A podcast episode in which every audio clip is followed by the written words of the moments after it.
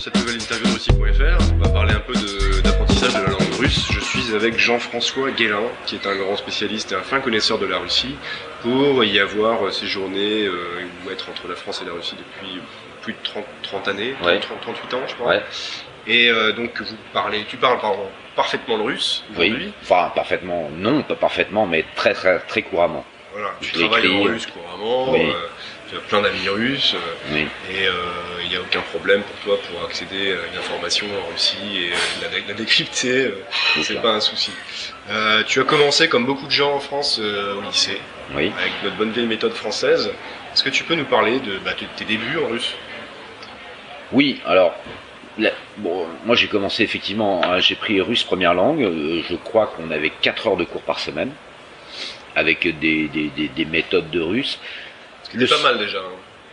Oui, par rapport à d'autres. euh, c'est- Bon, en tout cas, 4 heures par semaine, voilà, c'était pas beaucoup. Et en plus, moi j'ai toujours été un lycéen assez feignant, donc en dehors des 4 heures de cours, chez moi, je ne travaillais absolument pas. D'accord. La seule chose que je peux dire, c'est que euh, je sais que beaucoup de gens sont un petit peu euh, rebutés par la per- par, par l'alphabet cyrillique. Or, l'alphabet cyrillique, je pense que euh, pour une personne qui s'intéresse un peu aux langues, ça s'apprend en deux jours. Oui. Voilà, je crois qu'il faut deux jours, euh, que les lettres sont, la plupart des lettres, euh, la majorité sont très très familières, soit à partir du latin, soit à partir du grec. Les voyelles sont quand même assez proches, euh, de- voilà.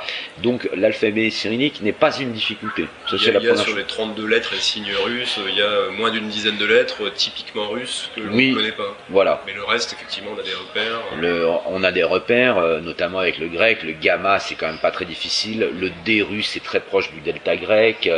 On a le F aussi. euh, bon, c'est vraiment c'est facile. Il y a, il y a peu de lettres qui présentent une difficulté et par rapport. L'alphabet, c'est une fausse difficulté, il faut être Voilà. clair avec ça. Voilà, c'est c'est une fausse difficulté. C'est pas une difficulté, c'est quelque chose.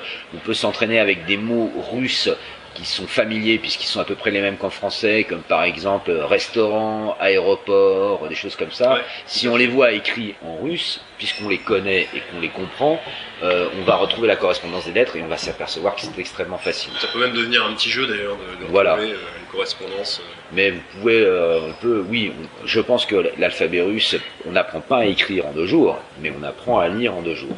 D'accord. Même si on comprend pas. Même si on comprend Pas pas, de le dire. parce que- Voilà, même si on comprend pas, on peut euh, prononcer, ce qui, euh, on peut prononcer les mots, arriver à les déchiffrer. C'est un petit effort, mais c'est, euh, ça vient extrêmement vite. Donc lire les pancartes, les stations de métro. euh, Voilà, voyager c'est pas, euh, avec quelques points de repère déjà. ça n'a rien à voir avec la difficulté d'une langue comme l'arabe ou carrément du chinois ou du japonais. Là, c'est vraiment très facile et c'est très rapide. Ok. Comment as-tu euh, progressé après le, en même temps ou après le lycée Alors, moi, j'ai progressé très lentement. Quand je suis arrivé au bac, euh, j'avais donc 7 ans de russe derrière moi. J'étais très mauvais. Enfin, j'étais pas mauvais, j'étais un des bons élèves de ma petite classe, mais j'estime que mon niveau était dérisoire. Ensuite, j'ai fait Langzo, où j'ai bien progressé et surtout solidifié ma connaissance de la grammaire Alors russe. Juste pour la petite histoire euh, très rapidement, c'est euh, l'Institut national des langues orientales, l'INALCO. ça c'est probablement la meilleure école de langue en France aujourd'hui. Oui, et c'est euh, et c'est probablement même une des meilleures écoles de langue du monde, je pense. D'accord. Voilà, c'est une très très très bonne école. Euh, et voilà, mais ce qu'il faut savoir, c'est que pourquoi est-ce qu'on trouve certaines langues faciles, comme par exemple l'italien ou l'anglais, ou en tout cas accessibles C'est tout simplement parce qu'on est dans un environnement où ces langues sont proches. L'anglais, on le voit tous les jours, même si on ne l'a pas appris, on finira par l'apprendre instinctivement par capillarité. Hmm, c'est clair. Voilà. Et l'italien est très proche de nous, etc. Or, le russe, la grande difficulté que j'ai eue, moi, c'est qu'il n'y avait pas de rock russe comme les, les Beatles en anglais. J'ai appris l'anglais avec les Beatles. Je parlais anglais avant de l'apprendre. Pas de film russe. Voilà, pas de film russe, on n'entend jamais le, le discours russe et on ne le voit jamais. Donc c'est ça la difficulté, il faut se familiariser. Donc aujourd'hui c'est plus facile, on peut écouter la radio, regarder Russian Television, Russia Today euh, sur Internet, etc. on Donc peut là, se créer un environnement Voilà. entier en russe, Voilà. soit par le web, Voilà. par, le web, par Exactement. Et puis il y a même quelques gros groupes de rock russe à peu près décents dont on peut trouver euh, les, les- les albums en, en France, à mon avis, ou sur Internet. Voilà. C'est la pratique. La difficulté du russe, c'est la pratique. Ok.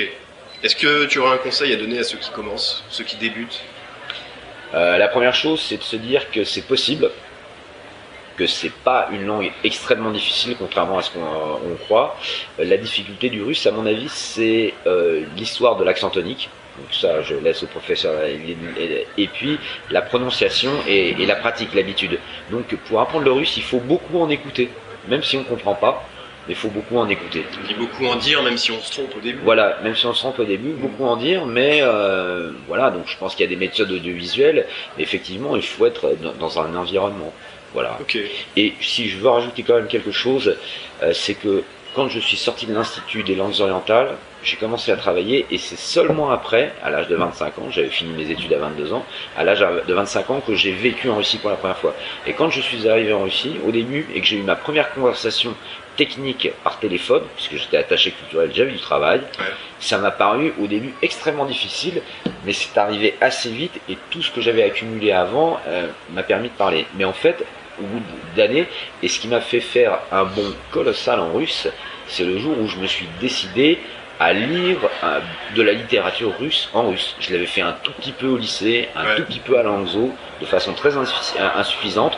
Et un jour, j'ai pris un euh, Crime et châtiment de Dostoïevski, un stabilo, et je me suis dit, j'y vais. Avec son dictionnaire sur le genou Alors non, ce que je faisais, c'est que je lisais un chapitre et je stabilisais, euh, stabilisais seulement les mots non seulement que je ne comprenais pas, et ils étaient très très nombreux, mais aussi les mots qui revenaient souvent et que je comprenais pas et dont j'avais l'impression qu'ils étaient des pivots structurants de phrases. D'accord. Voilà. Je m'arrêtais pas avec le dictionnaire, sinon j'aurais jamais rien pu lire. Donc au début, je lisais un peu dans le brouillard, je, je devinais plus que je ne comprenais, et au fur et à mesure, les mots sont rentrés. Et c'est comme ça que j'ai pu acquérir le, vocabulaire. Mais au début, et le, dictionnaire, je l'utilisais à la fin du chapitre, et je pour euh, apprendre euh, une demi-douzaine de mots qui m'avaient paru importants et que j'avais stabilisés. D'accord. C'est-à-dire tu lisais le plus possible sans l'aide du dictionnaire. Voilà, je lisais sans l'aide du dictionnaire et à l'aventure absolument. Et je m'arrêtais après chaque chapitre ou après un nombre X de pages pour regarder d'un seul coup un certain nombre de mots.